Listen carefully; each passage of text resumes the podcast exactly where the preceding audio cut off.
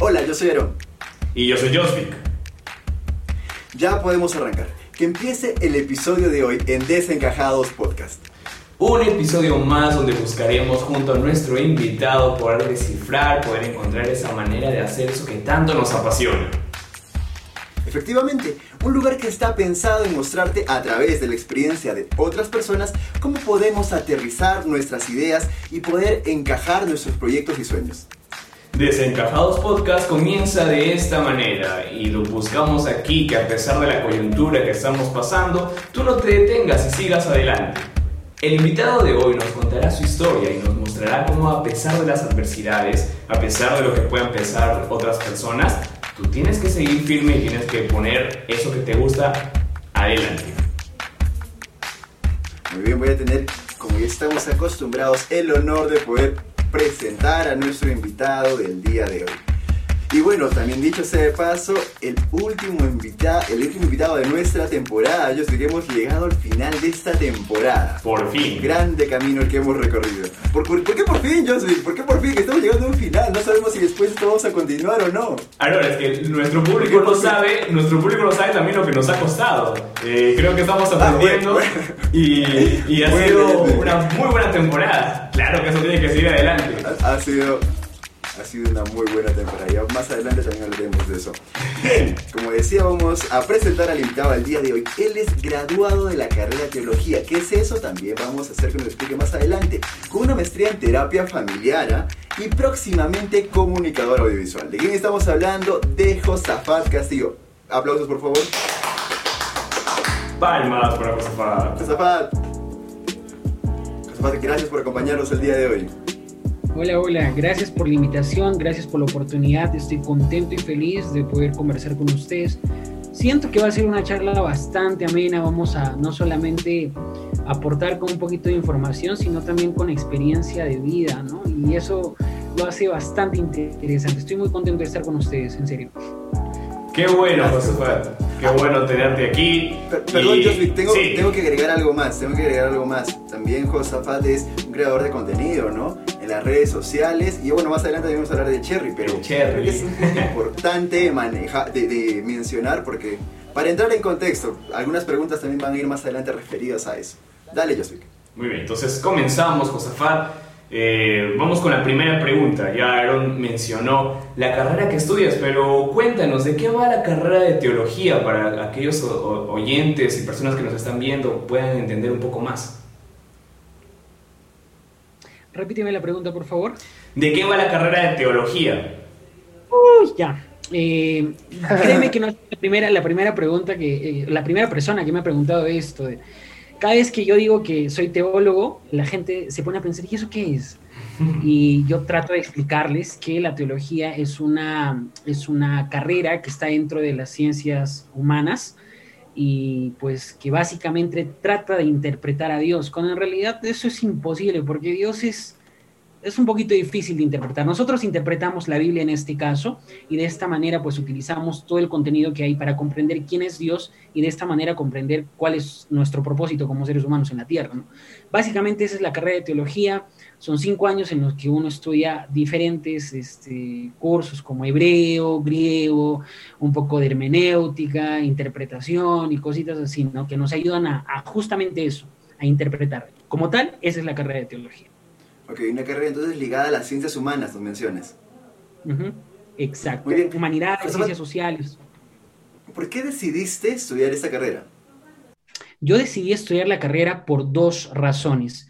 La primera es porque soy una persona muy escéptica y yo nací en un ambiente pues que creía en Dios, que es cristiano y, y no siempre creo lo que la gente me dice. Yo trato de evaluar esto y sabía que si quería ahondar un poquito más en este concepto de quién es Dios, tenía que ir con mayor profundidad en este caso, una carrera. Esa fue una de las razones. Y la segunda razón fue porque yo tenía amplios deseos de servir. Lo que sucede es que cuando tú estudias la carrera de teología, cuando ya sales de, eh, la carrera, puedes eh, trabajar como pastor. ¿No? Eh, y en el caso de que de repente estés en otro lugar, puedes, puedes ser sacerdote, eh, investigador, pero en la mayoría de los casos eso es para que seas pastor. Y como pastor uno sirve. Entonces, una de las razones que yo tenía también para poder estudiar esta carrera era porque quería servir. quería que mi vida y mi trabajo sea de completo servicio. Muy bien. Josa, eh, también en este camino de la decisión, vamos a trasladarnos ahí a ese momento. Yo quiero saber, ¿siempre lo tuviste claro o en algún momento, no sé, tuviste alguna incertidumbre, quisiste tal vez aspirar por otra cosa o siempre tuviste claro que querías estudiar esta carrera, querías dedicarte a esa rama? Ya, cuando yo estaba en el colegio, yo recuerdo que todo el mundo hablaba de lo que quería estudiar menos yo. Yo era una persona que no tenía de verdad eh, seguro qué es lo que quería hacer. Por ahí yo iba a estudiar antropología, que también está ligado a lo que es las ciencias sociales, pero no era porque necesariamente me gustara, sino porque pues eh, veía que era una carrera de fácil ingreso, de que tenía que ver con cosas que en cierta manera me gustaba, pero más que eso, pues no. Y teología llegó después de yo colportar, ¿no? Y ustedes saben que el colportaje es tocar puerta por puerta, vendiendo libros, y yo lo hice eso cuando estaba en el colegio, y después de eso, pues decidí que iba a estudiar teología, pero no fue algo como que eh, yo quiero estudiar teología, se dio, eso es así de sencillo perdón que te corte aquí, pero tal vez para los oyentes que, no entienden qué es el reportaje, así a grosso modo, muy rápido, ¿de, qué va? Esto de tocar libros, eh, meter libros. Cuando eres colportor, tú vas a una ciudad con un grupo de, chicos y dividen la ciudad en ciertas áreas y a ti te toca un lugar, tú tienes que tocar las puertas y tú eres promotor de salud. Entonces tú lo que haces es mostrarles manuales o libros que tienen que ver con psicología familiar y con salud preventiva y tú vendes esos libros y vives de eso o generas ingresos económicos con eso, ¿no? Y pues créeme que a la edad que yo tenía, los 16 años, viendo cómo un muchachito de 16 años lidió con problemas de gente adulta, yo dije, wow, yo quiero hacer esto toda mi vida. Y cuando yo regresé, me acuerdo que el asistente, el líder de, nuestro grupo me dijo, entonces estudia para ser pastor, ¿por qué no estudias teología? Y fue ahí que yo dije, voy a estudiar para ser pastor. Yo creo que esta es la mejor manera de servir. Ok. O bueno, tengo una pregunta, pero antes para también contextualizar a la gente. Por ejemplo, una persona que termina la carrera de teología, normalmente, ¿cómo se desenvuelve? Normalmente una persona que termina la carrera de teología o es curita o padrecito o es pastor. Cualquiera de esas dos cosas. ¿Y cuáles son las funciones de un pastor? Mencionabas acerca del servicio.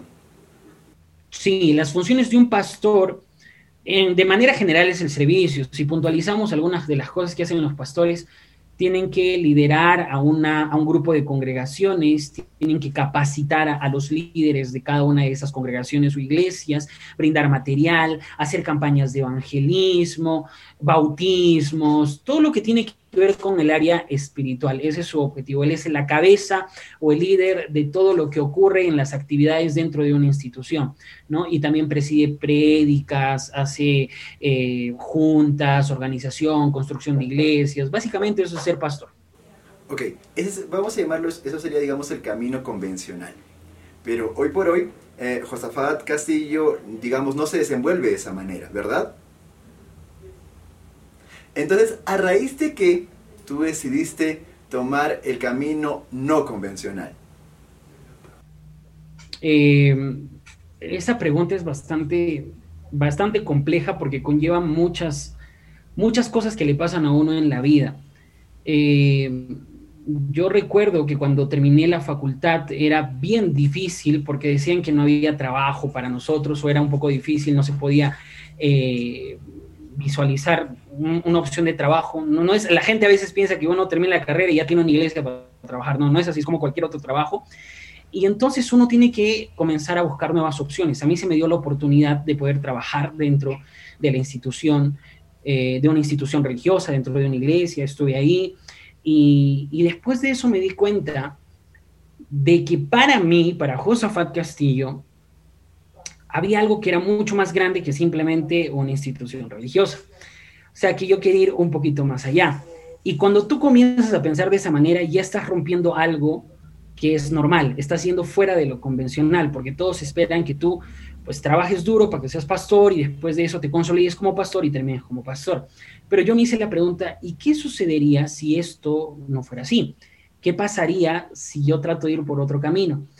Frente a todo esto, pues obviamente hubo opiniones diversas, divergentes de, un lado para otro, eh, y al final yo llegué a, la, conclusión de que, de que uno puede servir, escúchame bien esto, este, Jos Villarón, yo, yo, yo llegué a comprender que el servicio... Vamos a anotarle. va más allá de la carrera que uno ha estudiado. Es decir, no porque eh, estudiaste teología eres el único con el derecho para poder servir. Sea, uno puede servir en el lugar en el que esté. Y ahí me di cuenta de que yo no solamente tengo una habilidad, o sea, no solamente Josafat es alguien que puede salir a predicar, sino que también le gustan hacer otras cosas. Y es ahí donde dije, ¿y por qué no puedo potenciar esas cosas para poder llegar a más personas y para seguir sirviendo? Y es ahí donde yo trato de salir y trato de, enfocarme quizá en, algunas otras actividades que también tienen que ver con el servicio, pero que quizá no es la función específica de un pastor, ¿no? Y ahí empieza mi travesía en esto de lo que tú mencionaste hace un ratito, que es la creación de contenido digital y otras cositas que por ahí he estado iniciando, ¿no? Como estudiar, eh, empezar a estudiar una maestría o, ver por esto de la parte de, las comunicaciones también. Todo eso surge a partir de eso, ¿no? Y justamente quiero resaltar esto, ¿no? Y eh, bueno, voy a confesar que es tal vez una de las motivaciones por, por las que dijimos, o sea, Josafat tiene que estar en este podcast, justamente porque nosotros sí conocíamos un poco este contexto, ¿no? Y qué pasa, qué pasa si uno de nuestros oyentes también está cuestionándose lo mismo.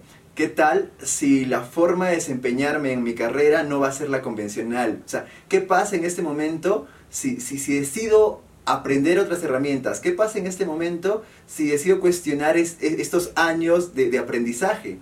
¿no? Y de alguna manera, eh, a partir de estas cuestiones, tú lograste muchas cosas más adelante que también las vamos a hablar, ¿no? Pero quiero resaltar justamente esto, así que si tú estás pasando en este momento por situaciones parecidas, tal vez este sea el podcast indicado para ti. Sí, eh, además, además de eso, Josafat, eh, y agregar lo que dice Aaron, yo personalmente para los que también nos están oyendo, soy un contador, ¿no? Eh, mi carrera también es, es, la contabilidad. Y en conversaciones previas, y lo que queremos también ir eh, conversando ahora con Josefá, y lo que Josefá nos ha, nos ha comentado, es que justamente eso, ¿no? Todos esperaban que, José, que tú, en, tu área, en la carrera que habías estudiado, sigas por un camino. Eh, pero está esa cuestión, ¿no? Esa pregunta de hacerte, ¿y qué pasa si no voy por ese camino? ¿Qué pasa si con lo que tengo, con lo que sé, armo otra cosa o voy por otro camino, algo que no esperaban, algo que como tú mismo lo comentaste, surgieron muchas opiniones diversas, imagino que en ese momento hay muchas personas que te habrán apoyado o, esto que también lo quiero, lo quiero conversar más adelante, pero es interesante, es interesante esa forma de pensar, es una motivación para muchos de los que nos pueden escuchar, es una motivación incluso para mí, Josafat, y es, es, es muy grandioso. Josa, Ahora, nos mencionabas que también eh, a partir de esto, eh, a partir de esto, a partir de esto, eh, tuviste un encuentro con las redes sociales, ¿no? Entonces, quisiera saber cómo fue eso, porque has empezado también el ministerio y ya más adelante va a ser el, momento del cherry y quisiera que más o menos nos, nos compartas o nos comentes eso. Bueno, yo, al igual que creo que todas las personas tenemos redes sociales, por lo menos una, y nos comunicamos a través de ellas, ¿no? Yo recuerdo que así, cuando cursaba la carrera de teología, una de las cosas que vino a la cabeza fue la de viajar, quería ser viajero, y traté por ahí de hacer algunos viajes, y la red social que en ese momento estaba teniendo un crecimiento bastante interesante era Instagram, y yo comencé a subir este, fotos de los viajes pequeñitos que hacía y ese tipo de cosas. Pero no fue hasta que terminé la universidad y cuando ya estaba trabajando como pastor que dije, yo creo que puedo hacer algo más. Y yo dije, eh, creo que es momento de hacer un poco de contenido, de hacer videos, de hacer una especie de blog a través de las redes sociales y empezar. Y entonces, eh, esto surgió más o menos en el año 2019. Yo quise crear un movimiento, no lo tenía muy, muy claro, que se llamaba Diferentes, y avanzar con esto, ¿no? Pero voy a serte muy sincero, eh, eh, ese año, el año 2019, quizá por las responsabilidades que tenían, que eran nuevas, era algo que no conocía, no le puse mucha fuerza o mucha seriedad a esto, pero fue el inicio, o sea, ahí comencé a postear algunas cositas por ahí, pero ya en el año 2020, en el año de la pandemia, donde la gente agarró un poquito más estos este, dispositivos eh, por, por, la situación en, en la que estábamos, fue ahí donde yo sí le puse un poco más de, concentración a esto, más tiempo para poder hacer los videos. Hace poquito, hace dos días atrás, estaba chequeando yo los videos que hago, que suelo hacer ahí este, para TikTok y para Instagram, y comencé a bajar pues todo, ¿no? Todo lo que tú haces, como que ves tu historial y te recuerdas el momento en el que lo hiciste.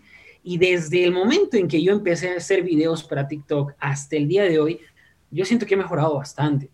Y de verdad se ve la evolución, ¿no? Las palabras, cómo se, se, pueden eh, armar las frases y todo eso, lo que me resultaba difícil antes. Antes para hacer un video, de verdad me demoraba como 50 tomas para tener un video de un minuto ahí.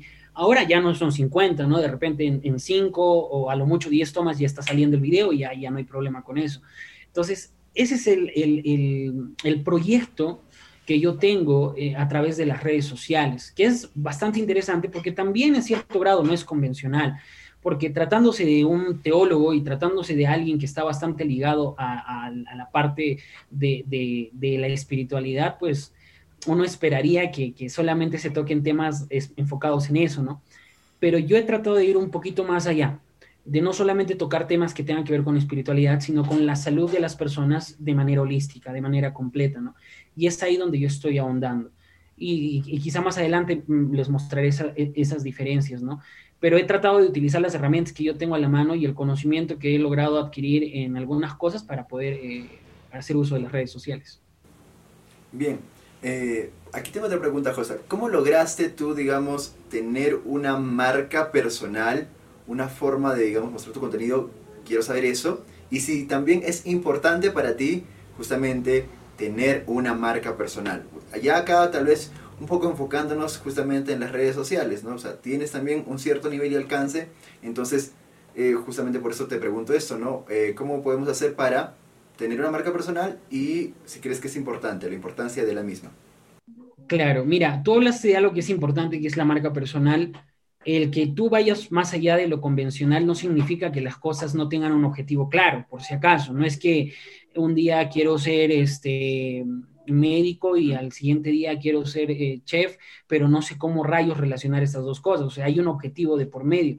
Y, algo para mencionar esto de, lo, que yo trato de hacer y lo que quería decir hace un momento atrás, es que a veces la gente suele encasillarse en cosas que, mm, el, mismo, el mismo grupo de amigos quizá quiere que, quiere que te quedes ahí.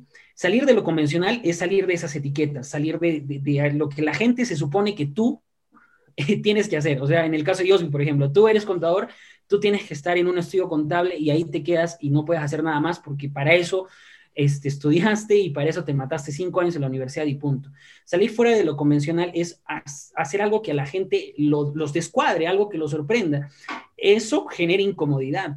Pero, por ejemplo, yo hace un tiempo atrás vi una señorita que estudió arquitectura y después se le dio por estudiar repostería. Y era muy interesante porque ella utilizó sus conocimientos de eh, arquitectura eh, para hacer sus, sus, postres con, con, todo el conocimiento que tenía de arquitectura y, y, ella diseñaba sus postres de una manera diferente. Y eso ya era su marca personal. Lo que ella mostraba en sus redes sociales era algo totalmente diferente y eso captaba la atención porque no había nadie que era arquitecto y que al mismo tiempo era repostero y hacía el producto que, que esta persona hacía. En mi caso, el movimiento que yo creé era diferente. Obviamente Dios estaba en el centro porque es lo que yo profeso y es la base de absolutamente todo lo que hago, pero también me di cuenta de que no se trata de, conseguir personas que solamente consuman cosas que ya saben. O sea, si hablamos estrictamente de cosas religiosas, este, Aarón, hay un montón de gente a la que tú le puedes dedicar que ya sabe las cosas que, incluso tú estás predicando y le gusta. Y es como una especie de autoconsumo, ¿no? Yo quisiera un poco más allá. Por eso mi objetivo no es llegar a gente que necesariamente sea esté familiarizada con, con alguna iglesia o con alguna denominación. Yo quiero llegar a gente que quizá le está pasando mal, que está teniendo problemas y que un mensaje, un video de un minuto, solo de un minuto, no más, incluso en un minuto, son 59 segundos, porque en TikTok me da 59 segundos, pueda decir lo que necesitaba escuchar. No con el objetivo de que cambie, sino con el objetivo de que se cuestione y ese sea el punto de partida para que pueda buscar su camino. Y créeme que me ha funcionado. La gente me conoce más que por incluso los posts que hago por los videos. O sea, ese video de un minuto es lo que para mí es mi marca personal. Un video en el que trato de resumir el tema del que quiero hablar y se lo lanzo a la gente. Y un montón de gente me ha agradecido, me ha dicho, era lo que necesitaba, no necesitaba más, no necesitaba 50 minutos o 40 minutos, era un minuto nada más. Y en ese minuto que no estabas, estabas eh, ocupado en otras cosas y apareció tu video, me llegó y, ahí comencé a pensar en reformular mi vida y lo que estaba haciendo con mi camino. Entonces... Efectivamente, eso, eso, eso es lo que vemos justamente en TikTok, ¿no? O sea, si buscamos a Josafat Castillo, encontramos a un usuario con más de 10.000 seguidores y con contenido meramente espiritual. Entonces, digamos, te has enfocado en eso. O sea, dices, ok, mi contenido es espiritual, sé de esto, digamos, tengo base en esto, y ese es el camino que quiero seguir, ¿verdad?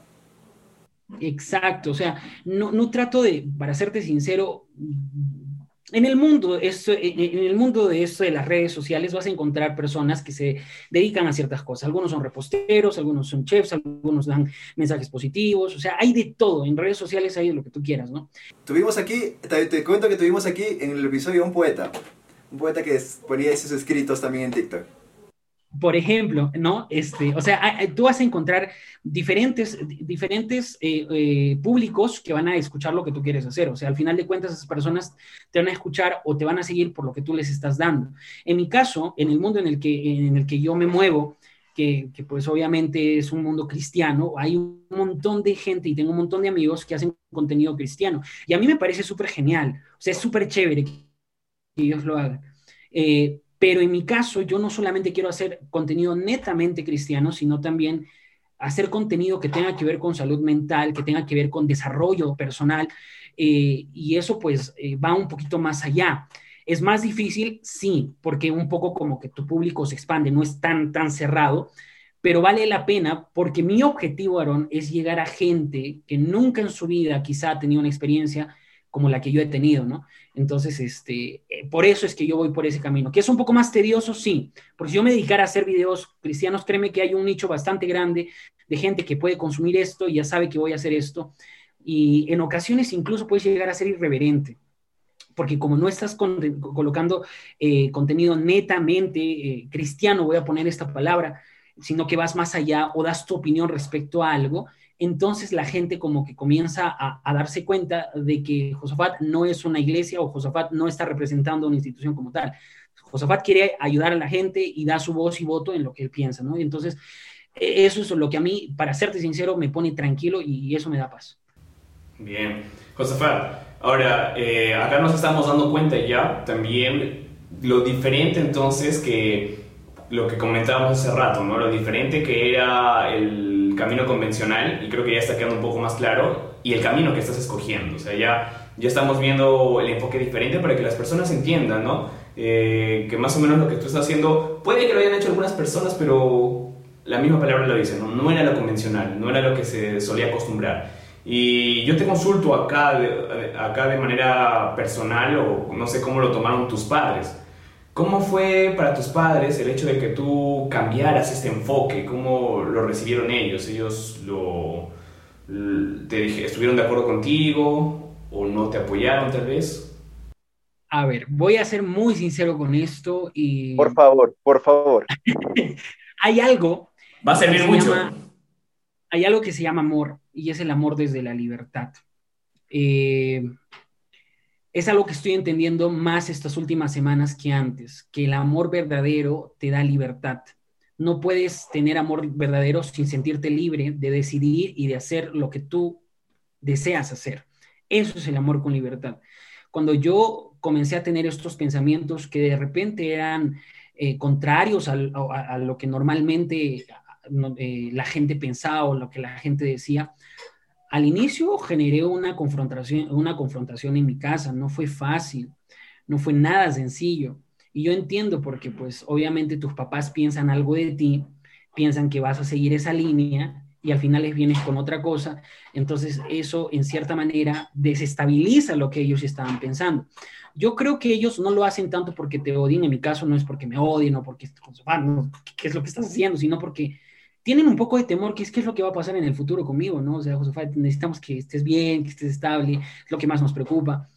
Pero al final, si alguien te ama de verdad, y eso lo digo con total sinceridad, si alguien te ama de verdad, va a respetar tu libertad y va a respetar tu modo de pensar, aún cuando esta persona no piense igual que tú. Yo con mi papá hasta el día de hoy tengo diferencias en algunas cosas.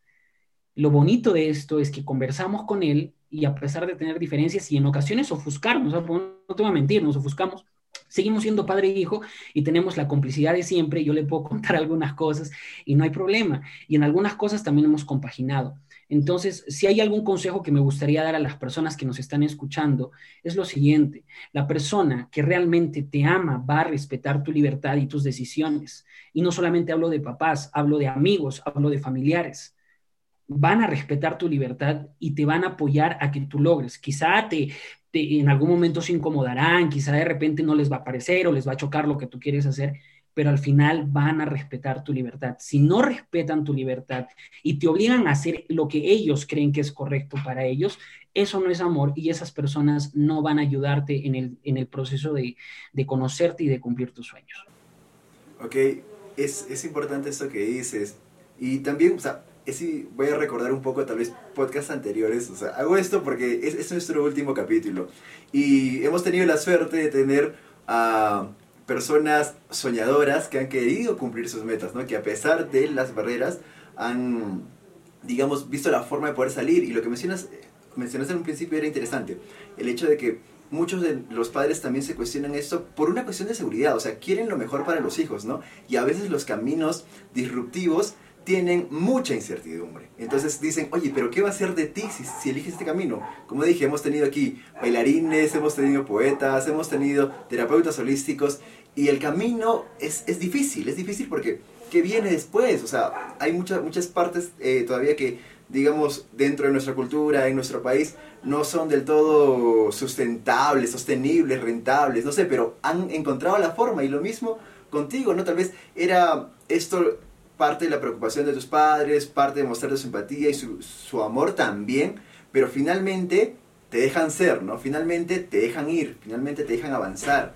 Entonces, también es importante resaltar esto, entender que al principio puede ser chocante para ellos, también tenemos que ser empáticos, ¿no? No decir, oye, ¿qué fue? ¿Por qué no me apoyas? No, sino podemos avanzar y en algún momento cuando uno empieza a tener producto, cuando empieza a tener resultados, esto ya dicen, oye, ok, te, puedo apoyar, ¿no? O sea, ok, ¿qué más puedo hacer por ti? Hay algo que te puede ayudar y esto se va dando. Así que no tengamos miedo. Si, digamos, en primera instancia sentimos este rechazo, va a ser de alguna manera normal. Es lo que he escuchado durante todos estos episodios, ¿no? Y finalmente con Josa también pasó lo mismo. Josa, tengo otra pregunta para ti. Y, eh, o sea, con este pensamiento disruptivo, ahora voy a estar, o sea, cada, cada episodio creo que me veo con una palabra, ahora voy a estar con la palabra disrupción. Ya, con, este pensamiento disruptivo, tú tuviste tal vez mentores, maestros que influyeron en ti y dijiste, ok, este realmente es el camino que debo seguir porque tal persona tuvo mucho significado en mi vida y quiero ser tal vez como ella.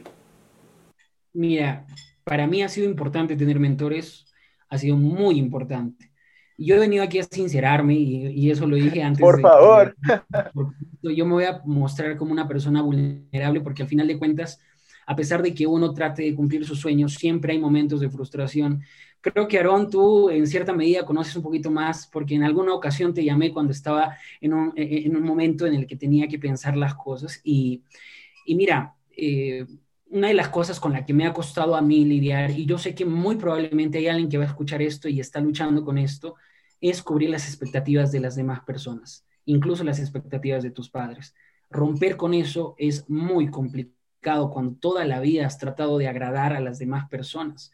Por eso es que a veces uno tiene miedo de ir un poco más allá, de quizá, mira, tengo una idea nueva, quiero estudiar algo diferente, pero tengo miedo de que a mis papás no les guste, entonces mejor me quedo calladito y no hago nada porque tengo miedo de cómo reacciones, tengo miedo de decepcionarlos, es una de las palabras que yo constantemente me decía, pero, pero creo que cuando uno realmente abraza sus sueños y lo que quiere hacer, lo empieza a hacer. O sea, yo también entiendo algo, con el tiempo yo conversaba con mi papá y él me decía, un papá al final te va a apoyar, pero si no ve que tú estás haciendo algo por cumplir ese sueño, o sea, ¿cómo quieres que él se dé cuenta de que estás apasionado por eso realmente? O sea, no te puedes quedar y decirle, papá, ¿sabes qué? Ya estudié contabilidad, ahora me gustaría estudiar comunicaciones o me gustaría, este, quiero ser actor, papá, ¿no? Ahora págame la segunda carrera. Eso no es sentir pasión por lo que estás haciendo, porque tus papás ya te pagaron una y ahora te toca a ti pagar el precio de tus sueños. Si tus padres ven eso, obviamente te van a apoyar.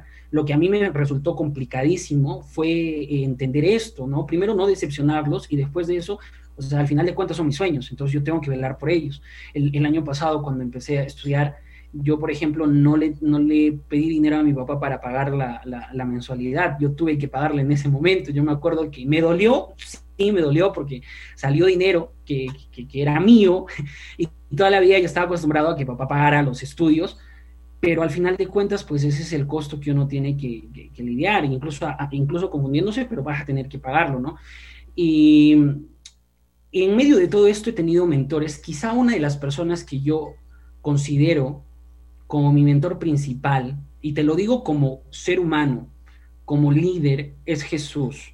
Eso te lo voy a decir en todo momento. Es la primera persona en la que veo a una persona disruptiva, a una persona que fue fuera de lo convencional, le decían maestro y ni siquiera tenía estudios, no era un doctor en la ley, la gente lo seguía, era una especie de hippie, me atrevería a decir, porque no tenía ni siquiera dónde dormir, hablaba del amor, de la paz, pero no solamente hablaba, me gustaba, me gusta mucho imaginar a un Jesús que no solamente decía Dios es amor, sino que él demostraba su amor a través de actos. Entonces mi principal mentor como líder para el cumplimiento de lo que yo quiero hacer en mi vida, para lo que quiero cumplir, es Jesús. Y en segunda instancia, sí hay un personaje, y este personaje es Daniel Javif. De hecho, incluso hay gente que me ha dicho que los videos que yo hago, eh, en cierto sentido, tienen el estilo de él, porque él es bastante eufórico cuando hace los videos. Y como yo tengo un minuto, también soy así. Entonces yo trato de, de meterle ahí pasión y ganas.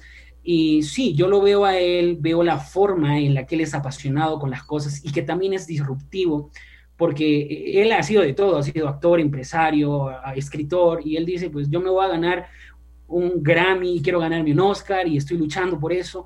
Entonces, eh, es una de las personas que realmente me ha motivado, porque también muestra lo que él es. Él en algún momento de su vida quiso suicidarse, él en algún momento de su vida fracasó, pero a pesar de todo eso sigue en pie. Y lo que me gusta de este personaje es que no siempre se muestra él, sino que trata de mostrar a quien es mi principal mentor, que en este caso es Jesús. Entonces, para mí, creo que esos dos serían mis dos principales mentores y en, esto del sueño que yo quiero cumplir. Eso. Nos has estado comentando eh, los mentores que has tenido, quiénes son tus inspiraciones, y eso es algo muy interesante. Ahora, yo imagino que también en el tiempo de estudio eh, o en todo este, en el, en el desarrollo de tu carrera profesional, porque hablamos también de una carrera que he seguido en particular, que, que todo el mundo entiende que había un solo camino, o, gran parte se va por ese camino, ¿no? Yo quisiera saber, ¿alguna vez de alguna persona que tú has admirado, algún mentor tuyo, profesor ya sea, o una persona que tu opinión te, te importa, has recibido palabras de desánimo o, diciéndote, Josafat, no, te estás equivocando en ese camino? No sé, me gustaría saber eso y cómo has lidiado con esto. Sí he recibido lo que tú mencionas, te voy a contar un solo ejemplo. Yo me acuerdo que una vez eh, le comenté, estaba en mi segundo año de carrera, ¿eh? en ese segundo año me di cuenta que también tenía un cierto amor por las comunicaciones. Me, enteré que había esa carrera, porque para serte sincero, antes de eso en el colegio ni siquiera sabía que había ciencias de la comunicación. Por eh, sí, de verdad, es como cuando llegué, incluso yo motivé a uno de mis compañeros de primer año de teología, y yo le dije, yo creo que puedes hacer comunicaciones. Y de verdad él se cambió, ¿ah? y ya terminó y es comunicador y todo, pero yo, yo me quedé, ¿no? Y, y, y de, soy sincero, no estoy arrepentido de haber estudiado teología, porque de hecho me ha enseñado muchísimo, pero me acuerdo que en mi segundo año de teología, un curso que tenía que ver con esto del pastorado incluso, y donde se supone que el pastor más que un profesor es un, un, líder y consejero, yo me acerqué y le dije, pastor, quiero conversar con usted, le quiero mencionar esto. Mira, tengo estas ideas, no sé, me gustaría de repente estudiar una carrera más para acoplar esto, no sé qué usted me dice. Y sabes, la respuesta de él me dejó totalmente frío, porque él me dijo, si quieres estudiar otra carrera, entonces mejor deja de estudiar teología. deja de ser pastor porque tú entonces no has recibido el llamado de Dios. Así, así tajante, fue, o sea, como un baldazo en, ese momento, porque yo recién estaba empezando a pensar y, y, ahí fue como que el que estaba equivocado era yo, yo lo pensé en ese momento, no es como, rayos, me está diciendo, y si de verdad no he recibido el llamado para ser pastor, y si de verdad tengo que dejar todo esto, pero después de eso yo dejé eso y al año, me acuerdo que conversé con dos pastores, y, ahí me doy cuenta la importancia de, de, alguien que va más allá, ¿no? a la persona que yo le, le, había comentado esto en un inicio, era una persona que no, no había salido del país, una persona que toda su vida había hecho algo, una persona que hasta parecía que estaba un poco renegada con lo que estaba haciendo.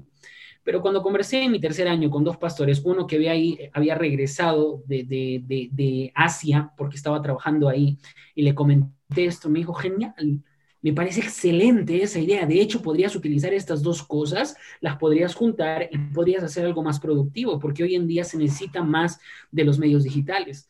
Y cuando le mencioné esto al decano de mi facultad también, me acuerdo una vez, eh, ahí en el auditorio, él me llevó a una, una especie de oficina y él sacó una, una hojita y me dijo, Josefat, yo estoy muy feliz de que pienses en algo más, pero lo importante es que traces tu meta por qué quieres estudiar esta carrera y cómo la vas a afianzar con la otra. Eso es lo importante. Entonces él fue un poquito más metódico, pero al final de cuentas los dos me dieron su apoyo. Y ahí me di cuenta de que hay gente a la que le va a gustar lo que tú digas y que en primera instancia te va a decir, genial, avanza, dale con todo. Pero también va a haber gente que te va a desanimar y en realidad es gente que vive frustrada. Yo soy sincero con eso. La gente que va a tratar de desanimarte es gente que vive frustrada. Cuando José utilizo un, ejemplo de un, personaje bíblico, eh, contó sus sueños, esas personas, en ese caso sus hermanos, que no, no soñaban igual que él y estaban frustradas con la vida, hasta lo metieron en una cisterna, así que no esperes menos de gente que está frustrada. La gente que está frustrada y que no ha cumplido sus sueños va a hacer todo lo posible para que no los cumplas tú. Y te va a decir de una y mil maneras de que tú no sirves para eso, de que no estás haciendo lo correcto, de que te estás equivocando. Lo más importante aquí es que es fiel a tu conciencia y a la libertad que tienes. Josafat, pero, pero ahora analizando un, tanto, eh, tal vez algo de razón tenía esa primera persona con la que consultaste, porque como mencionamos al principio, digamos, tú decidiste no seguir el camino convencional. Entonces, asumo yo que eso significa que también en algún momento decidiste renunciar al pastorado, ¿no? Porque es la forma convencional como se ejercía tu carrera. O sea, tú decidiste tener otro camino. Pero entonces también en algún momento dijiste, oye, ok, este no es el camino que tengo que seguir y pues efectivamente, ¿no? Tal vez no era la forma, tal vez no era la forma en cómo te ibas a desempeñar más adelante. Si bien es cierto, todas las eh, herramientas que estás adquiriendo te están sirviendo ahora para llegar a algo más, pero es importante resaltar eso, ¿no? O sea, finalmente sí tenías que renunciar a algo. Y era, y era algo fuerte, porque era algo donde, digamos, la mayoría de las personas que deciden estudiar tu carrera apuntan. Entonces era es, es, esto es bastante significativo, creo yo, es, salir de todo eso, es renunciar a eso que, digamos, desde tu enfoque era lo más ah, rentable, también eh, viéndolo desde el punto de vista, digamos, profesional, ¿no? Eh, más seguro, porque también hay una línea de carrera y todo esto, ¿verdad? Claro, mira, yo, yo te digo algo, eh, hay un mal concepto referente al pastorado. Y eso es algo que sí quiero dejar bien en claro para que entiendan también la decisión que yo tomé el pastorado se ha convertido en un trabajo, ¿ok? Pero en realidad el pastorado, la palabra pastorado como tal, es un don, entonces es un don de liderazgo. Eh, lo que pasa es que la gente no entiende que el pastorado es servicio, de hecho, pero tú puedes servir sin la necesidad, y esto sí quiero que se entienda bien, tú puedes servir sin la necesidad de ejercer un trabajo que lleve el nombre de pastor. O sea, si me dices a mí, yo siento que recibí un llamado para ser pastor, sí, pero eso de ninguna manera significa que yo tenga que trabajar con el título de pastor. Si más adelante yo quiero hacer otra actividad, yo voy a seguir en mi corazón sirviendo a las demás personas, yo voy a seguir en mi corazón ayudando a las demás personas y no me interesa, eso sí te digo, no me interesa si me dicen ni si ponen un pastor delante de mi nombre, es lo que menos me importa porque yo sé lo que estoy haciendo. Pero ¿qué es lo que pasa? que a la gente que estudia la carrera que yo estudio, en muchas ocasiones creen que el pastorado es un trabajo. Entonces, este, se perfilan para eso y cuando no sucede lo que ellos esperaban, se frustra. Pero hay personas que han entendido que el pastorado es un servicio y, les va re bien. Yo me acuerdo que cuando terminé la, facultad, uno de mis compañeros, eh, que no, su primer idioma era el quechua eh, y él sabía que no había trabajo para él, era el, único que no estaba preocupado, Aarón. Era el único. Porque todos estaban diciendo, ¿qué vamos a hacer? ¿Y ahora dónde vamos a trabajar? ¿Y qué esto? Si solamente este, eh, nuestro campo de trabajo es... Y yo le pregunté, ¿tú por qué no estás preocupado? Y él me dijo, ¿para qué voy a estar preocupado? Ya sé lo que tengo que hacer. Me voy a ir a mi pueblito, y ahí voy a hacer una iglesia. Te das cuenta cuando tú comprendes cuál es tu objetivo de vida, no interesa que te paguen, no interesa que una denominación te llame pastor, tú vas y haces lo que tienes que hacer. Eso es lo que la gente no entiende. Y eso no solamente es con teología, eso es con absolutamente. Tú puedes ser contador, puedes ser empresario si quieres, emprender algo. Tú puedes ser, como en el caso de la arquitecta que te mencioné, arquitecto y vas a tener ahí tu nombre arquitecto. Yo estudié arquitectura, pero hace repostería y utilizas lo que estudiaste, genial. Eso es lo que uno tiene que entender para poder seguir. Yo no sé si, si por ejemplo, algunos de mis compañeros dejarán de tener trabajo, pero al final de cuentas, si tú fuiste llamado para ser pastor, si tu objetivo es servir a las demás personas, no te vas a quedar con los brazos cruzados viendo solo un trabajo. Vas a ir más allá, y vas a ir más allá, y vas a ir más allá. Claro, eh, justamente el hecho aquí de entender que lo que importa es tu esencia, ¿no? Más allá del cartón, traspolando esto ya a otras situaciones, en la carrera independientemente que te estés estudiando o que ya hayas estudiado, no te va a definir ese cartón, ese título, esa etiqueta no te define, o sea, puedes trascender, puedes desarrollarte y buscar más oportunidades. Josafat, también nos mencionaste que ahora estás adquiriendo esta herramienta de la comunicación audiovisual. ¿Hasta dónde, Josafat, piensas llegar en redes sociales? Uy, yo, mira, yo, yo, como te dije, siendo muy sinceros, yo lo que quiero es hacer crecer esta comunidad, que esto crezca por, el, por dos objetivos. Uno, porque, y el principal es que quiero servir ha habido gente a la que le ha, el contenido que yo he hecho le ha servido y le ha ayudado. Y, eso es muy importante para mí, porque si no tiene sentido lo que yo estoy haciendo, si no estoy ayudando a alguien, entonces mejor no lo hago, pero sí está ayudando. Y no me interesa si son miles de personas, para serte sincero, con tal de que sea una genial. Ese es mi primer objetivo, ayudar. El segundo objetivo por el que quiero que crezca esto es porque también este es un medio de trabajo todos saben que hoy los medios digitales también son un trabajo y son la plataforma para que tú puedas cumplir aquellos sueños que tienes. El sueño más grande que tengo yo a largo plazo y espero que se concrete es que el que yo quiero ser conferencista. Es la razón por la que yo empecé a estudiar una maestría, porque también no quiero hablar cosas que solamente salgan del corazón, sino cosas que son bastante objetivas, racionales. Exacto, no quiero vender humo porque de eso hay un montón. Entonces, no es mi objetivo. Yo quiero ir y sí, ser conferencista, ir de país en país, poder escribir un libro, tener una comunidad a la que pueda llegar, porque es parte de mi trabajo, ¿no? Pero el principal objetivo es ayudar a las personas y lo he venido haciendo y espero que este 2000, eh, este 2021 las cosas sucedan mucho mejor que el año pasado. Voy a meterle más pilas a esto. Estoy por ahí enfocando algunas cositas referentes a lo que es el amor, que es ahorita mi tema principal, Aarón. Y no porque esté enamorado, sino porque enamorado estoy de la vida, estoy enamorado de lo que estoy haciendo. Hay algo que he dejado y es que, por ejemplo, te menciono qué es lo que quiero a grande, a largo plazo.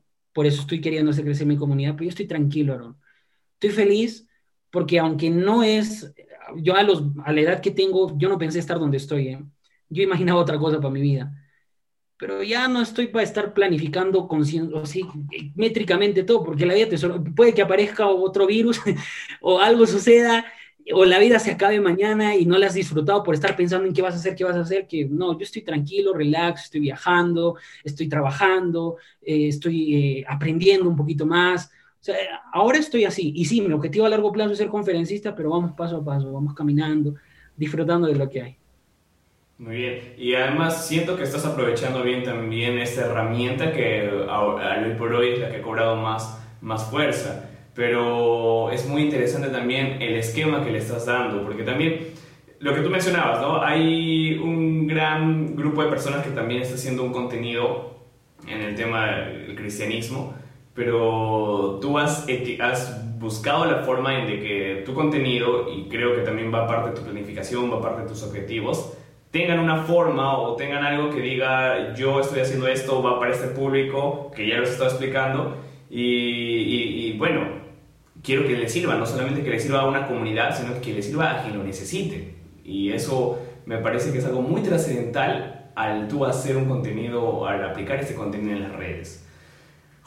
Y mira, al inicio, eso creo que lo sabemos todos los que hemos empezado con redes sociales, uno no gana nada de esto. Hablando económicamente, por hacer podcast, por hacer videos. Gracias. Nos vemos. esto es por pasión, esto es por amor, esto es porque quiero hacerlo, me gusta hacerlo. Aprecienlo, por favor. Después ya en, en, el, futuro se ven los frutos de lo que uno ha hecho ahora. Así que tampoco, eso es algo que quiero mencionar porque me ha costado entenderlo a mí. No significa que porque vas a, eh, tienes un sueño grande y ambicioso, te vas a quedar aquí esperando eh, que eso, que en un futuro posiblemente va a llegar, te pague las cuentas ahora. No, no, no, no, no. O sea, uno tiene que también aprender a entender que va a haber cosas que en las que vas a tener que trabajar. Yo, por, por ejemplo, solamente viendo a Josby, yo sé que aparte de los podcasts, tú tienes otro trabajo. ¿no? Y tú, y tú con, ese, con ese trabajo te sustentas y de repente hasta sustentas lo que estás haciendo. De igual manera, yo, yo tengo un trabajo que quizá no es lo que a mí me gustaría porque no es mi sueño y, lo estoy llevando y, y, estoy haciéndolo y eso es lo que está sustentándome ahora porque pues estoy en camino a mis sueños. Así que, como dice Aarón, esto lo hacemos por amor. Es, al final de cuentas es porque nos gusta hacerlo, porque queremos hacerlo y porque queremos servir a las personas. Y obviamente en el futuro ya vendrán los frutos para nosotros. Bien. Ahora veo que a todo esto tienes muchas áreas en las cuales te está gustando. O sea, has visto, no solamente ha sido un camino, ha buscado sumar varios caminos. ¿Cuál es tu motivación para buscar esto? ¿Por qué, tan, ¿Por qué el enfoque en todas esas áreas, al menos que estás ahorita, ahorita desarrollando? Porque siento que, por lo menos hasta el año pasado, el año, el, año pasado ha sido el año más duro para mí y el año que más contenido hice. Siento que comprendí algo que cambió mi vida completamente, que he estado buscando pinceladas de un lado, por, de, de un lado para otro, con un amigo, con alguna llamada, pero siento que todo esto ha sido un cúmulo de cosas que al final me han hecho sentir libre. Lo que a mí más me importa es que la gente pueda sentirse libre que tenga libertad. Es la motivación principal de por la que yo sirvo a las personas. Yo quiero que las personas sean conscientes de la vida que se les ha otorgado, de que no dejen pasar los minutos de su existencia simplemente porque pues ya tuvo que ser y ya. No, que entiendan que hay un propósito para sus vidas y que hagan lo que ellos hagan, lo hagan para que se sientan bien. Si quiero ser chef, entonces voy a hacerlo bien. Si quiero ser actor, lo hago bien. Si es que quiero, eh, si quiero un día probar a ver qué es ser, no sé, este, quiero manejar skate, toda la vida quise hacer esto, entonces que, se compren un skate regresando del trabajo, que se vayan y, lo hagan, y, no hay problema, o sea, que se sientan en la libertad de, no hay nada más bonito, y eso les digo de manera sincera, que la libertad que uno tiene de poder hacer las cosas de manera genuina, de que si un día deseas siempre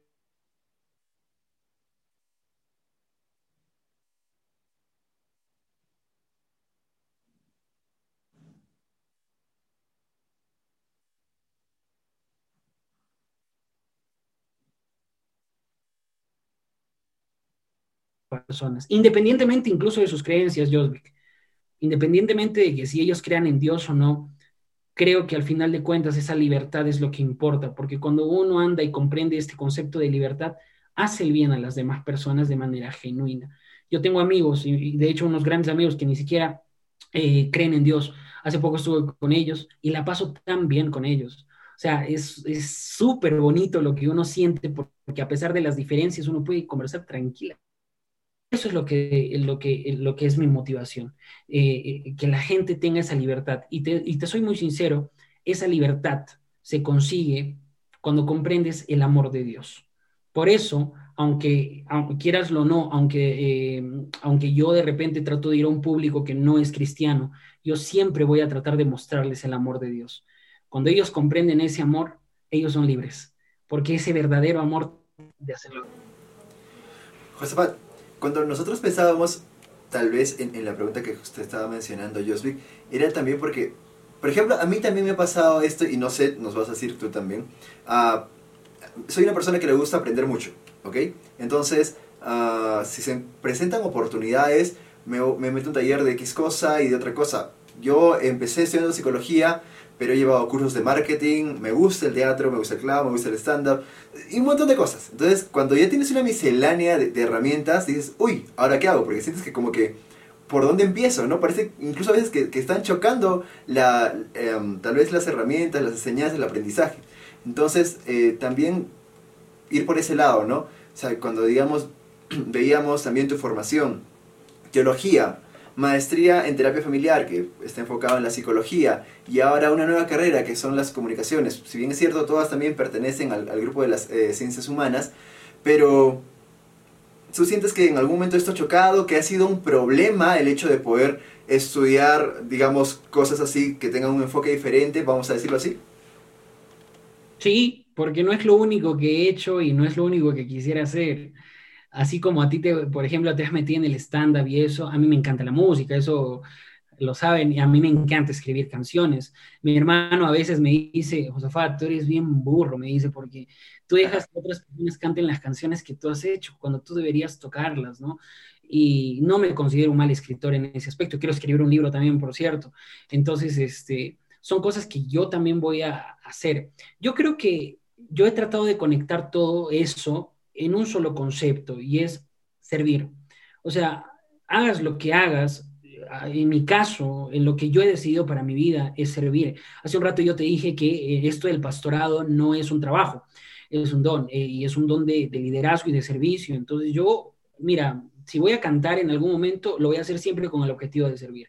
Si yo voy a eh, utilizar en este caso las comunicaciones para las, como una herramienta eh, para, mi, para, para mi objetivo de servir, lo voy a hacer. Si voy a utilizar los conceptos que tengo de psicología en la maestría para servir a las personas, lo voy a hacer. Si la carrera de teología me ha ayudado a comprender algunas cositas más, también lo voy a utilizar como una herramienta para servir. Todas estas cositas que en algún momento yo quiero hacer solamente van a ser herramientas, porque mi pasión en esta vida va a ser servir. Hasta el último momento va a ser ayudar. No importa si es una sola persona y no importa si es amigas, pero servir, ese es mi, mi objetivo. Cristóbal, una curiosidad aquí. O sea, yo, digamos, te mencionaba también las cosas que he ido llevando yo, porque para mí ha sido un problema en algún punto decir, ¿ahora qué hago? ¿Ya? Entonces, es interesante lo que me estás diciendo. Te pregunto yo, este concepto, este objetivo de estoy haciendo estas cosas porque detrás de todo esto hay el hecho de que quiero servir. ¿Lo tenías planteado desde antes de estudiar las demás eh, especialidades, carreras? ¿O te diste cuenta después de ver el producto? No, no, no. Yo me di cuenta, ¿sabes qué? Yo cuando colporté, y yo te cuento esta anécdota de manera rápida, un muchacho de 16 años llegó a un spa. En ese salón de belleza y spa había una señora yo todo bonito, hay un muchacho de 15 años se acerca y le dice, mi nombre es tal, vengo de parte de, y, quiero presentarte esos manuales, ¿no? Para que tu familia sea una familia mejor. Ya tú sabes el discurso de alguien que quiere vender. Esta mujer se me echó a llorar, perdón, se puso a llorar desconsoladamente. ¿Yo qué iba a hacer? Y en ese momento me dijo, necesito que, que me escuches. Mi hijo se acaba de ir de la casa y tenía, eh, ha tenido intenciones de suicidarse y no sé qué voy a hacer. ¿Qué hace un muchacho de 15 años frente a todo esto? Que no tiene herramientas. Esta mujer lo doblaba en edad, lo triplicaba en edad. ¿Qué es lo que hago yo? Pero, sabes, en ese momento me sentí tan útil porque le di consuelo a esa persona y lloré por esa persona que yo dije, yo quiero hacer esto toda mi vida. Y en ese momento yo decidí que debía servir. Eso lo tenía bien claro, Aaron. Lo que no tenía bien claro era cómo. Eso era lo que no tenía bien claro. Y yo pensé que estudiando teología era la única manera en la que yo podía servir, que siendo pastor, con el trabajo de pastor, era la única forma de servir. Con el tiempo me di cuenta de que todos en algún momento de nuestra vida servimos, de que yo en ese momento, sin la necesidad de ser pastor, un, un muchachito de colegio sirvió a una persona, de que con la carrera que yo estudie, con las herramientas que yo tenga, que soy bueno en eso, yo, yo estudio algo, porque sé que puedo lidiar con eso, porque es algo que me gusta, ¿no? Me gusta la música, me gustan las comunicaciones, me, me gusta esto de, de, las ciencias sociales, de, de, la terapia, eso es algo que me fascina, pero quiero utilizarlas como herramientas para mi objetivo principal. No lo tenía claro. Créeme que al inicio era como, solo quiero ser pastor porque quiero servir. Hoy me doy cuenta de que eh, desde, desde lo que yo quiero, estudie la carrera que estudie, al final de cuentas, el producto es lo que cuenta, lo que has hecho, lo que sé. Hasta con el stand-up, si un día se me da por hacer stand-up, créeme que uno puede servir. O sea, es increíble la gama de posibilidades que uno puede tener y eso es, eso es genial. O sea, es algo que tuve que aprender con el tiempo. Muy bien, eh, Josafat. Y creo que lo que estás mencionando, eso del servicio, eh, incluso estoy viendo que se está volviendo una tendencia de, en realidad, en las marcas en las marcas que ahora están tratando de aportar algo, porque creo que hay una tendencia en que si quieren vender algo, quieren producir algo, bueno, atienden una necesidad, sí, pero sirvan primero, ¿qué aporte de valor? Me parece que lo que tú tienes está profundizado y tu producto, por decir así, es tanto el servicio, que es lo que te hayas tenido bien claro y lo hayas manejado así realmente, realmente es muy bueno y abre un panorama muy rico. Pero lo que tú dices, este, Josvik, me parece curioso porque hasta las marcas han entendido el concepto del servicio y algunas eh, que de repente están más ligadas al concepto del cristianismo todavía no lo tienen bien claro. Eso es bastante curioso, porque al final entonces, eh, lo que importa es cuánto. Mira, yo soy sincero con esto y siempre lo digo. Ni la iglesia en la que tú estés, ni todo lo que te hayas leído en la Biblia, ni siquiera tu título de teólogo, ni siquiera todos los conocimientos doctrinales y los posgrados en lo que tú quieras, filología, nada de eso le sirve al mundo. Nada. Tus estudios de contabilidad, Josvik, no le sirven al mundo para nada, o sea, no van a cambiar el mundo, cambiarán una empresa nada más. O sea, yo soy bien duro con esto y yo soy duro conmigo porque ¿de qué le sirve a una persona que está pasando hambre que yo me sepa el Salmo 23 o el Padre Nuestro? O sea, no sirve de nada. Eso me sirve a mí como persona, claro que sí, eso me sirve a mí pero al mundo lo que le sirve es cuán buena persona eres con tu prójimo, cuánto ayudas a las demás personas, cuán buen ciudadano eres. El solo hecho de no botar basura, el solo hecho de de repente de ser honesto, el solo hecho de no colarte, el solo hecho de de, de, repente si estás en la parte eh, pública, eso va para la gente que de repente está por allá, y de ser fiel a las cosas que son correctas, estás aportando a que el mundo cambie. Pero estas cositas de las que nosotros comprendemos, incluso nuestra carrera, al final de cuentas, son herramientas para que nosotros podamos servir. Si no sirven como herramientas, mi estimado, solamente son palabras que el, papel sostiene todo, la teoría siempre va a estar ahí, pero no sirve. Y, mira, las compañías que tú me dices están entendiendo eso y a veces a nosotros como seres humanos todavía nos hace falta. Sí, ahí completamente de acuerdo con lo que dices. Eh, ahora, tengo una curiosidad, Josafat. En lo que estás haciendo ya, me gustaría saber un poco más acerca de este proyecto que tú estás pensando en caminar a través de los estudios, de lo que nos estabas comentando un poco. ¿Qué crees que te falta? ¿O cómo sería, o cómo has pensado? No sé si también nos puedes comentar o puedes ser sincero en esa parte, para que tú, Josafat, cumplas ese sueño, pero también se vuelva sostenible, sea algo... Rentable. Rentable, sí pueda ser sustentable, pueda ser algo que tú mismo puedas ir financiando, autofinanciando, seguir creciendo con este servicio, pero también que puedas sobrevivir, si podemos decirlo así, ¿no? Con todo esto. Claro.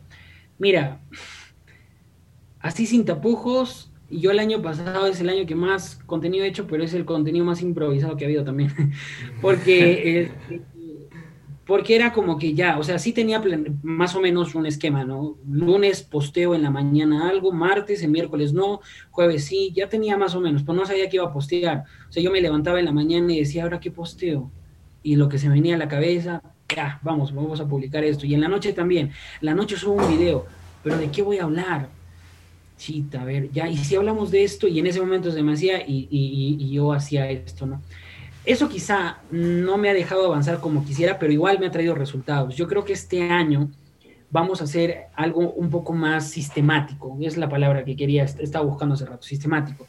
Quiero enfocarme en temáticas específicas para poder abordar un tema y para que pues yo también sea disciplinado con esto, porque para hacer algo sistemático tienes que levantarte y decir, a ver, ¿qué voy a hablar? ¿Cómo lo voy a hablar? ¿Cuánto tiempo lo voy a hablar? ¿Y cómo voy a partir esto en los videos que voy a hacer? ¿Cuánto tiempo va a durar eh, esto de los videos eh, eh, con esta temática? Serán, eso es lo que me falta. Y eso es lo que yo pienso hacer este año. No va a ser fácil, más ahora que he estado trabajando. El año pasado yo no estaba trabajando, entonces este, se, se me resultaba un poco más fácil esto de improvisar y me resultaba más fácil incluso organizarme, pero no me organicé. Este año es más difícil para mí porque hay más actividades que hacer. Sin embargo, ese es un reto para mí, es el reto, porque yo soy el rey de las improvisaciones, eso sí. Yo a veces siento que las improvisaciones salen mejor que, que, las cosas planificadas. Me ha, funcionado, ¿ah? pero no, no, es una norma de fe, me ha funcionado en la universidad, en, en algunas cosas, pero ya cuando estamos hablando de algo que te rente para la vida, algo que tiene que ser sostenible, pues no puedes estar jugando al azar de que a ver si funciona o no. Tienes que hacer que funcione. Y si tienes que hacer que funcione, tienes que ponerte todo ese proyecto aquí en el hombro y avanzar y, seguir adelante. Así que eso es lo que va a venir este año, así que la gente que también por ahí de repente me siguen, vamos a tener un contenido con temáticas, vamos a hablar ya no solamente de, aspectos eh, estrictamente eh, de desarrollo personal, sino que vamos a ahondar un poquito más por ahí. Este, tendré algunas, algunas eh, lives entrevistando a contadores o de repente a psicólogos que están estudiando comunicaciones, no sé, por ahí ya, verán, eh, necesito una gama de, posibilidades, entonces eso es, eso es, lo que ahora estoy pensando. Ok, Josafat, gracias por todos los puntos que has tocado hoy día, creo que van a servir de mucha motivación y aprendizaje para muchas personas. Josafat, ya como terminando, ¿cuáles serían tal vez tus últimas palabras para aquellas personas que como tú ah, encontraron este tipo de cuestionamientos en este punto de su vida? No sé si están acabando la carrera eh, eh, o, todavía no, están tal vez a la mitad de una carrera, pero dicen, oye, quiero hacer más cosas, pero tengo miedo, tal vez no es, tal vez no debería de estudiar algo más, no debería de aprender algo más porque significaría que estoy dejando esto. ¿Qué le dirías a esas personas que al igual que tú en algún punto se sintieron con este tipo de dudas? Hay una frase que me gusta mucho, Aaron, que es que si, tus, que si tus sueños no te hacen temblar las piernas, es porque no son lo suficientemente grandes. Grandes. Eh, te va a dar miedo, te va a dar miedo, y más cuando es algo no convencional. Quizás hasta este momento, eh, hasta este punto de tu vida todavía no te decides porque tienes temor al que dirán las personas, a qué es lo que pensará la gente, o de repente funcionará o no. Querido, hermano, hermana, amigo, amiga, la persona que nos está escuchando, eh, eh, quiero que entiendas esto. No sabes si va a funcionar o no. Y mientras te quedes en el baúl del, del, qué será y qué sucederá, no vas a saber si va a funcionar o no. Tienes que hacerlo. Y en el camino te vas a caer, van a haber dificultades, va a haber gente que no le va a gustar lo que tú estás haciendo. Solamente la gente que te ama de verdad, la gente que realmente te considera va a estar contigo y te va a apoyar a pesar de que incluso no esté de acuerdo contigo. Hay algo que quiero mencionar y que es muy importante para mí, ha sido el apoyo de mi familia. Yo hace rato cuando me hablas de mentores quería colocar a mi papá ahí, pero mi papá no es un mentor para mí, porque él no tiene los mismos sueños que yo tengo, pero mi papá es mi soporte. Mi papá y mi mamá son mi soporte. Si yo estoy al día de hoy donde estoy es porque ellos, a pesar de que en ocasiones no han pensado igual que yo, me aman y siguen conmigo y siguen adelante. Aférrate a esas personas que realmente te apoyan y que a pesar de las dificultades no se van a ir y no te van a abandonar. Construye tus sueños y sobre todo coloca tu confianza en Dios. Dios es más que un concepto, más que una denominación. Dios es tu mejor amigo, es tu socio y es tu padre y tu relación con Él debe ser multimodal. Y no te preocupes por el futuro, los sueños están allá, pero disfruta lo que tienes ahora, porque mañana mismo te puedes morir, eso no lo sabemos. ¿eh? Dios no quiera, pero capaz eso suceda. ¿Y qué será si hasta este punto de tu vida todavía no has disfrutado de la vida que se te concedió? Disfruta cada segundo. Escucha disfrutando este podcast, por favor, que también te pido y vive, vive y cumple tus sueños, ve más allá de lo que la gente ve, sal de esa caja de lo convencional, de las etiquetas y sé tú mismo, que es la única manera en la que te vas a sentir libre. Y ama, a los demás con ese amor que un día tú recibiste. Ámalos. Es muy difícil, pero ámalos, respetando la libertad de cada quien y sobre todo respetando tu libertad. Esas serían mis palabras. Bien, Josafat, gracias por el tiempo, gracias por los consejos que nos has dado. Ya saben, chicos, tenemos que seguir nuestros sueños. Palabras que se me quedarán. Disrupción, porque de alguna manera tenemos que romper con muchos esquemas. Constancia, perseverancia y no tratar de llenar las expectativas de otras personas. Algo que a veces a mí se me olvida, ¿no? El hecho de no tratar de llenar tal vez lo que quieren los demás, sino ir tras tu esencia, ir tras lo que realmente quieres. Ahora para dejar esta parte un poco tal vez cargada, vamos a hacer algo un poco más relajado, Josafat. Vamos a entrar a la parte del ping pong. Vamos a hacerte preguntas así muy rápidas, ¿te parece? Ok. Josvik, empieza. Muy bien, Josafat. Entonces, la, siguiente, la primera pregunta es, o para que escojas, es TikTok o Instagram. Instagram. Josafat, Sacsayhuamán o Machu Picchu. Machu Picchu. ¿Montaña o playa? Montaña. Una pregunta aquí muy interesante. ¿Comunicaciones o teología? Las dos. la espiritual, completa la frase. La espiritualidad es conocer el amor de Dios. Josafat es feliz cuando hago lo que me apasiona, hace lo que se apasiona. Lo Muy bien. En, mi vida, no podría faltar una guitarra, una cámara y, y internet. Estamos hablando con un creador de contenidos, es infaltable el internet. ¿Frío o calor, Josafat? frío, frío, la excusa para, para abrigarse. ¿Música o lectura? Las dos. ¿Videos o fotos? Mm, Videos. Bien. Y por último, Josa- Josafat jamás podría ser. Jamás podría ser. No creo que haya algo que no podría ser. Por el momento creo que A todo terreno. Muy bien. Muy bien, aplausos por favor, hemos llegado ya a la parte final con Josafat. Y este momento es el momento del cherry, Josafat. ¿Cómo te pueden encontrar en redes sociales? ¿Dónde te buscan? ¿Cómo te encuentran? Es tu momento. Bueno, gracias por la oportunidad. Y ustedes me pueden encontrar en Instagram. Ahí estoy como Josafat Castillo O, con doble O al final, Josafat Castillo O. Ahí estoy subiendo contenido, eh, hago posts, algu- algunas veces blog, subo historias y también algunos videos. Estoy en TikTok como Josafat Castillo Or 2 y ahí pues este, también estoy creando contenido, eh, haciendo videos eh, de todo tipo. Y pues mi canal también, que es Josafat Castillo en YouTube, que no lo estoy poniendo ahorita, no, no está activo, pero que este año vamos a empezar con eso también para, para crear contenido por allá.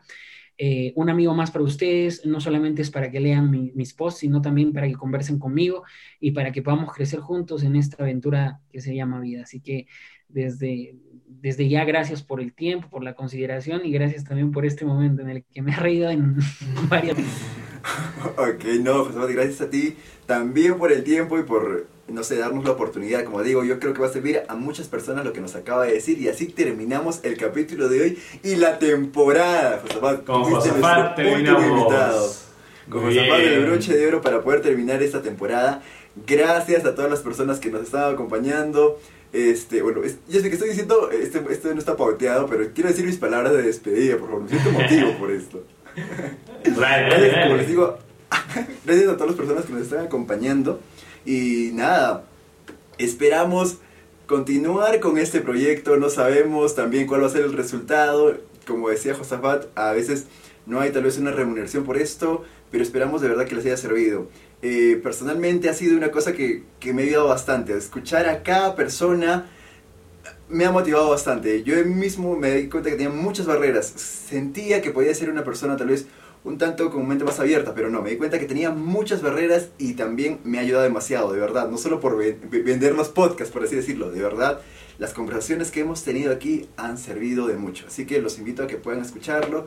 Y nada, gracias por acompañarnos toda esta primera temporada. Creo que nos llevamos muchas cosas en esta temporada con cada conversación. Nuevamente lo recalco, confirmo lo que dice Aaron, hemos aprendido con Josafat en este episodio, hemos aprendido muchas cosas.